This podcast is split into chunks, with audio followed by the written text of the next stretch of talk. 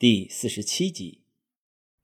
话说这一天，师徒四人进了天竺国地界，见路边有一座寺院，寺院外伫立着一尊大佛，山门上有“布金禅寺”四个大字。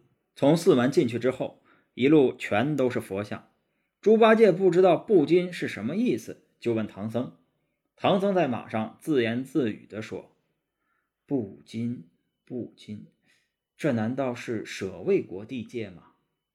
猪八戒很奇怪，因为平日里啊，唐僧从来不认识路，今天怎么倒熟悉路了呢？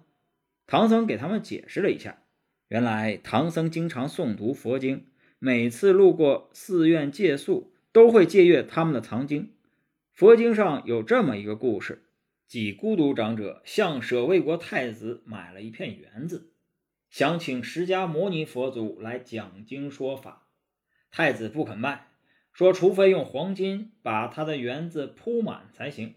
其实啊，他是不打算卖，这样说只是为了让那些想买他园子的人知难而退。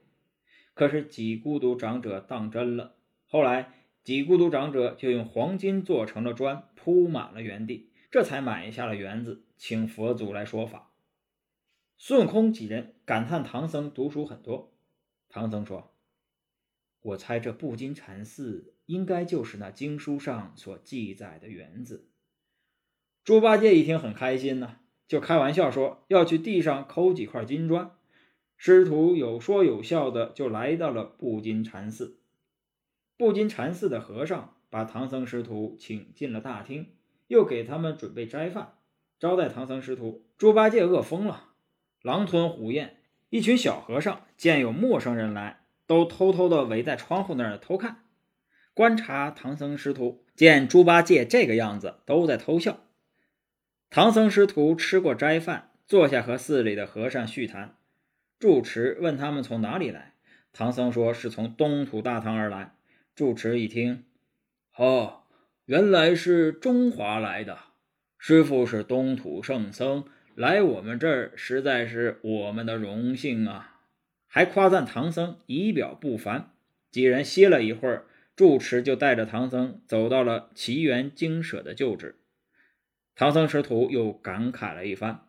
唐僧问道：“刚才进山时，看见两边歇着许多做买卖的客商，请问是怎么回事啊？”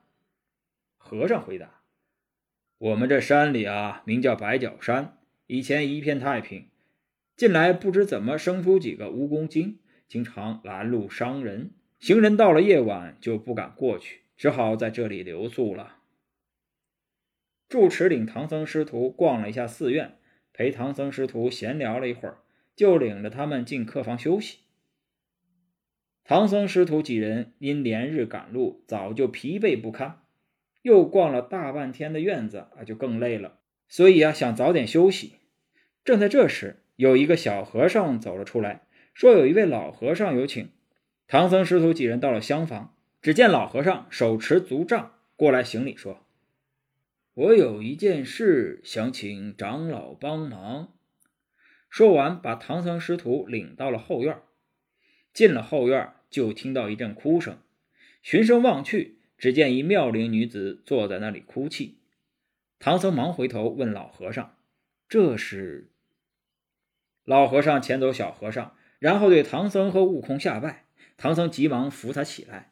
老和尚说：“去年这个时候，一天夜里忽然刮起一阵大风，这阵风把一个女子刮到了后院。当时正好我一个人在后院打坐，见这个姑娘昏迷不醒，就先把她关在了寺院里。我怕她一个女子在寺院不方便。”就把他锁在一间空房子里，紧闭门户，只有一个老和尚天天给他送饭。对寺里的众生就说他是妖精。后来我几次到京城，趁化缘打听，想问问有没有哪家丢了女儿，可是一直到现在都没有打听出来。这件事实在是让我一筹莫展呐。幸亏圣僧和高徒来到这里。望你们广施法力，辨明真相，不仅救这女子，也了我一桩心愿。唐僧师徒答应了这件事，又问了那女子的一些事情，仔细查看了女子的面貌。当天晚上，孙悟空顾不上休息，直接找到了几个蜈蚣精的老巢，将他们打死了，算是解了大家的心头之患。